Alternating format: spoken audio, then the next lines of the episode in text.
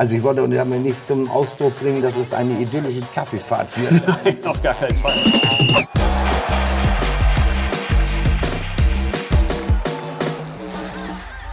Moin moin und hallo, herzlich willkommen zu einer neuen Folge Holstein 1 zu 1, der KN-Talk aus dem Gutenberg. Wir wollen auch in dieser Woche wieder über das reden, was bei Holstein Kiel wichtig ist. Mein Name ist Marco Nehmer, Holstein-Reporter der Kieler Nachrichten. An meiner Seite, wie letzte Woche, Andreas genannt, Opa Geidel, Holstein-Experte. Moin Opa, wie geht's dir? Alles bestens, schönen Dank für die Einladung. Ja, gerne doch. Und selten passt dieser Titel so gut wie in dieser Woche. 1 zu 1. Holstein hat 1 zu 1 gespielt beim HSV. Wir wollen drüber reden.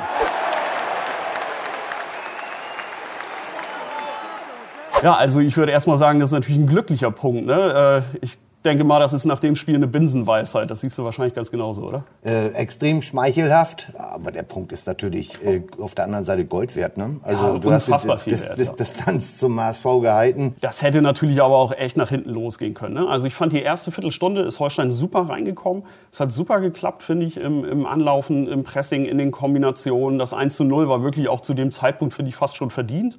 Dann haben sie noch äh, sechs, sieben gute weitere Minuten gespielt, aber dann war irgendwie ein Bruch drin. Ne? Ja, zu viele, zu viele, äh, jedenfalls an meinem, meiner Beobachtung, zu viele einfache Ballverluste im Mittelfeld.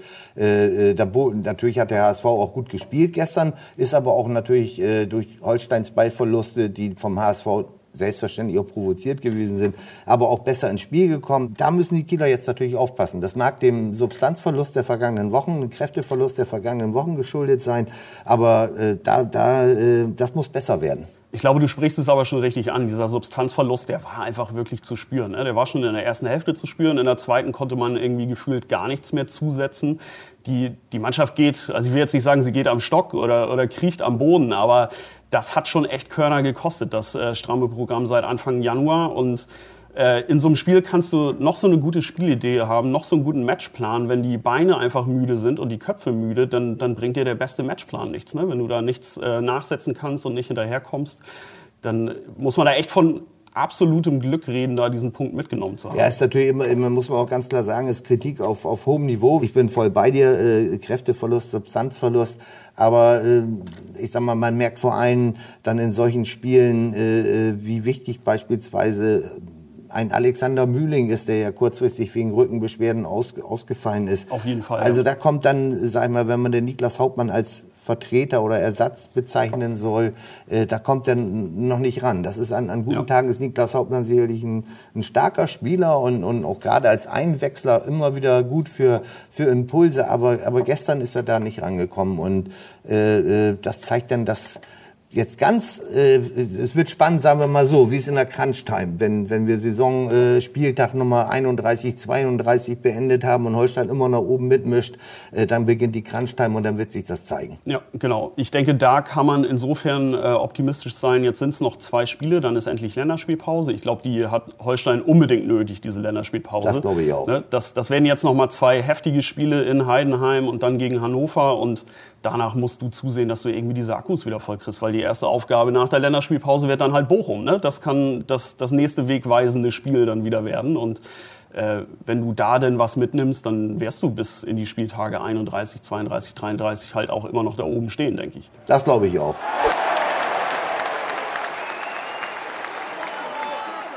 Holstein hat natürlich jetzt wirklich wieder nur eine kurze Vorbereitungszeit. Man hat jetzt Montagabend gespielt, Freitagabend geht es weiter. Heidenheim ist da strukturell natürlich so ein bisschen im Vorteil. Ne? Die haben äh, an diesem vergangenen Spieltag schon am Freitag gespielt, gegen Würzburg äh, gewonnen. Die haben eine ganze Woche, ne, um sich auf dieses Spiel vorzubereiten. Holstein hat die extrem weite Reise nach Heidenheim. Das wird auch schon wieder echt an die Substanz gehen. Ne? Da geht es jetzt darum, irgendwie ein bisschen die letzten Tropfen aus dem Tank noch zu kratzen. Und Heidenheim wird eine schwere Aufgabe, denn die haben sich richtig gefangen. Ne? Heidenheim ist jetzt äh, grundsätzlich äh, nicht dafür bekannt, jetzt mit äh, Tiki-Taka zum Erfolg zu kommen, sondern das ist eine super Struktur äh, in der Mannschaft. Da die wissen die Abläufe, kennen die genauso gut wie Holstein äh, die Abläufe in, der eigen, in den eigenen Reihen kennt. Äh, da geht's über Zweikampfführung und ähnliche Geschichten. Sie haben ja eine unglaubliche Serie, äh, eine Erfolgsserie. Und, und, äh, aber was, das liegt natürlich auch daran, die haben, die haben äh, in, der, in der Wintertransferperiode äh, einen gewissen Herrn Kleindienst äh, verpflichtet. Ja, den äh, habe ich mir insgeheim mal in süßen ja. Träumen für Holstein auch äh, ja. ausgerechnet. Ne? Der, Name, der, der, der Name ist Programm. Richtig. Kleindienst hat nämlich großen Wert. Und äh, äh, das, ich weiß jetzt, ich habe die Zahl jetzt nicht genau im Kopf, aber ich meine, das war in fünf Spielen sieben Tore oder irgend sowas. Er hat, glaube ich, auf jeden Fall in jedem Spiel in der Rückrunde, in dem er auf dem Platz stand, ja. hat er getroffen. Fehlte jetzt gegen Würzburg wegen ja. Sprunggelenksproblem, aber ich glaube, man ist in Heidenheim ganz zuversichtlich, dass der am Freitag halt auch wieder dabei ja, ist. Ja, und das, das ist natürlich jetzt der Unterschiedsspieler, das muss man ganz klar sagen. Ne? Und daran, daran wachsen natürlich, äh, für Siege gibt es keinen Ersatz. Und, und, und wenn du einen vorne hast, der die Chancen, die du dir arbeitest, dann auch vollstreckt oder so. Ja, und da ist auch noch ein gewisser Kühlwetter. Ne? Also das ist wirklich mal genau, ein, ein feiner Doppelsturm. ist nicht, so, nicht nur ein Mensch, der da vorne äh, auszuscheiden ist. Also das wird eine ambitionierte Aufgabe für ja. Holstein. Daran muss sich Holstein jetzt trotz aller Substanzverluste und allen Kräfteverlusten, daran müssen sie sich jetzt messen lassen. Ja. Das gehört jetzt dazu. Dann mhm. kommt Hannover hinterher und dann hast du schon gesagt, ist Länderspielpause und dann kann man mal die Beine hochlegen. Ja. Was natürlich nicht, auch nicht unbedingt zum äh, Vorteil von Holstein sein muss, ist natürlich, dass, äh, dass Heidenheim jetzt wieder so ein bisschen Lunte gerochen hat, einfach durch den Lauf. Ne? Also man ist äh, wieder ganz nah dran an der, an der Spitzengruppe. Mit einem Sieg gegen Holstein könnten die natürlich echt am Ende nochmal ein gewichtiges Wörtchen da um den Aufstieg wieder äh, mitreden. Was ich umso bemerkenswerter finde, als dass sie im vergangenen Sommer in der Relegation gescheitert sind. Und daran sind einige Mannschaften schon, ich will jetzt nicht sagen zerbrochen, aber hatten wirklich im Folgejahr dran zu knapsen die haben sich äh, derart da wieder rangerobbt. Die haben Ende Januar die letzte Niederlage kassiert, zu Hause gegen St. Pauli. Weißt du, wann sie davor das letzte Mal zu Hause verloren haben? Na, wir sind jetzt ja fast wie Matuschka und, und der Sky-Reporter beim, beim Fernsehen bei Holstein spielen. Nee, weiß ich nicht, aber du wirst mir das gleich erzählen. Oktober 2019 ah. gegen äh, Bochum. Also die sind zu Hause natürlich eine absolute Macht. Ne? Ja. Nichtsdestotrotz ist es immer ein Spiel 11 gegen 11. Das Spiel hat immer 90 Minuten. Ich schmeiß jetzt gleich mal einen Zehner ins Phrasenschwein. aber äh, das, das kommt halt nicht von ungefähr, dass die zu Hause einfach äh, eine derartige Wucht entwickeln und derart stabil sind. Das wird wirklich echt wieder eine absolute Herausforderung. Ich finde, tabellarisch, dadurch, dass man jetzt diesen Punkt geholt hat gegen den HSV, die so ein bisschen auf äh, Distanz gehalten hat, man könnte sich sogar, man will es nicht beschreien, aber man könnte sich auch da halt einen Punktverlust erlauben. Holst du vielleicht einen Punkt, hältst damit natürlich auch Heidenheim so ein bisschen auf Abstand und ja, dann nochmal alles reinwerfen gegen Hannover und dann ab in die Länderspielpause.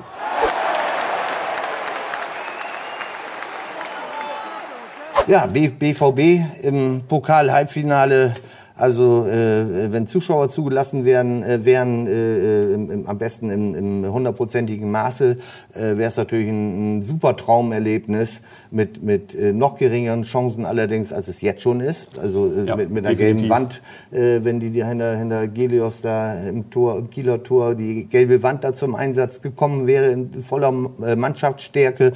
Äh, ich glaube, das wäre schon ein ungewöhnliches äh, Erlebnis gewesen. Aber wie gesagt, er hätte die Chancen noch weiter minimiert. Wenn ich die Chancen anspreche, ich würde sagen äh, 10 Prozent, 15 Prozent. Bist du bei mir? Ja. Da bin ich grundsätzlich bei dir, wenn wir davon ausgehen, dass die Chance gegen die Bayern in der zweiten Runde vielleicht bei 2 bis 3 Prozent lagen. Oder da drunter. Sind, oder drunter. Da mhm. sind 10 bis 15 natürlich schon noch mal bedeutend mehr. Ich sehe es halt durchaus so, dass man da eine Chance hat. Uh, why not? Es sind wieder nur nur in Anführungszeichen 90 Minuten Fußball. Äh, die spielen nicht gegeneinander eine ganze Saison aus, sondern nur ein Spiel und in so einem Spiel ist immer was möglich. Und ich sehe Holstein halt mittlerweile so gefestigt, dass ich denke, dass man, äh, dass man sich da einen ordentlichen Plan zurechtlegt, die äh, Schwachstellen vorher analysieren und benennen wird. Und diese Schwachstellen bietet der BVB nun mal. Das sieht man in der Liga wirklich jedes Wochenende, auch wenn sie sich jetzt ein bisschen gefangen haben. Gut, jetzt haben sie sich die Niederlage gegen die Bayern geholt, wo Holstein natürlich dem BVB was voraus hat, ne, weil man die Bayern geschlagen hat. Aber äh, ich, ich denke, das wird durchaus zwei, drei gute Gelegenheiten in so einem Spiel natürlich für Holstein geben können. Ne? Das ist schon äh, allerhöchste Kategorien, hat logischerweise, brauchen wir auch gar nicht drüber zu reden. Aber es werden sich Chancen bieten und dann muss man zuschlagen. Äh, Finn Bartels dürfte übrigens besonders motiviert sein, weil 9. Äh, Dezember 2017 Sokrates schöne, da machte es Krach. schöne lange Grätsche an der Seitenlinie und die Achillessehne war durch bei unserem Finn. Äh, hoffe nicht, dass er sich zu, zu stark daran erinnert, aber vielleicht ist es ja auch so ein klein bisschen, na, komm mal her, Kameraden, äh, da haben wir noch mal wieder was gut zu machen oder sowas. Und Janni Serra wird, wird auch brennen, ja, klar, wie, wie ne? Frittenfeld. Äh, dreimal äh, Jugendmeister U, U17 und zweimal U19, äh, wurde damals ja schon als neuer Miro Klose gehandelt. Also auch der wird äh, ganz besondere Gefühle haben, wenn er da aufschlägt. Also das sind schon ein paar Sachen, wo man sagen kann, na, na gucken wir mal. Genau. Was die Analyse, finde ich, im Vorfeld noch so ein bisschen schwierig macht, ist, dass es halt echt noch eine Zeit hin ist. Ja, wir ja. reden hier von Anfang Mai. Die Frage wird natürlich sein, welche Form haben die beiden Mannschaften dann? äh, wie sieht es personell aus, äh, werden beide in Bestbesetzung spielen können und natürlich in welcher Situation befindet man sich dann. Ne? Der, der BVB äh, struggelt natürlich so ein bisschen in der Liga, wenn es äh, um die Champions League geht. Die könnten den Anschluss bis dahin so weit geschafft haben, dass man, dass man wirklich mitten im Infight um die Champions League Plätze ist. Ich glaube jetzt nicht, dass das den Fokus von dem DFB-Pokal Halbfinale ablenkt, aber es macht natürlich schon im Kopf ein bisschen was mit einer Mannschaft. Bei Holstein ganz genauso. Ne? Zu der Zeit könnte man äh, vielleicht kurz vor dem Schritt in die Bundesliga stehen oder man kämpft um den Anschluss an Platz drei. Wer weiß das schon? Und das kann natürlich auch noch mal einiges ausmachen, ne? weil es nun mal zwischen zwei wichtigen Spieltagen liegt.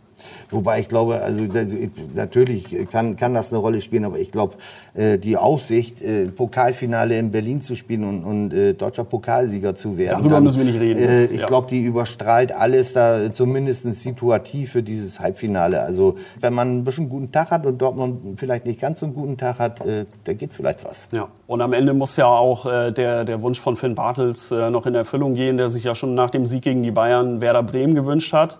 Die müssen natürlich jetzt erstmal nochmal ihr Viertelfinale gewinnen gegen Jan Regensburg. Dann wäre es auch schwer gegen RB Leipzig, aber das Traumfinale wäre dann natürlich einfach Holstein gegen Werder. Ne? Nee, das sehe ich anders. Ich sehe Holstein gegen Regensburg. okay, dann sag ich mal zweite Liga international so oder im Aufstiegsfalle Holstein erste Liga international. Wir werden es sehen. Ne?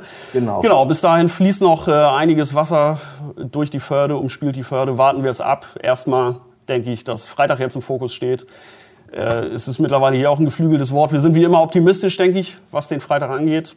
Dass Holstein schön würde, würde mich, würde mich natürlich, würde mich natürlich schön freuen, wenn sie gewinnen. Würde mich äh, aber auch freuen, einen Punkt und wieder eine spielerische, einen spielerischen Fortschritt im Vergleich zu, zu dem Spiel gegen Aue und auch zum Vergleich zum Spiel gegen HSV. Und keine weiteren Verletzten. So, das wäre das Allerbeste. Okay, alles klar. Dann setzen wir hier einen Punkt, denke ich, an der Stelle. Ne? Genau. Und ich würde sagen, wir sehen uns in der nächsten Woche wieder zu einer neuen Folge Holstein 1 zu 1, der KN-Talk aus dem Gutenberg. Bis dahin, bleibt sportlich. Bis nächste Woche. Ciao. Ciao, ciao.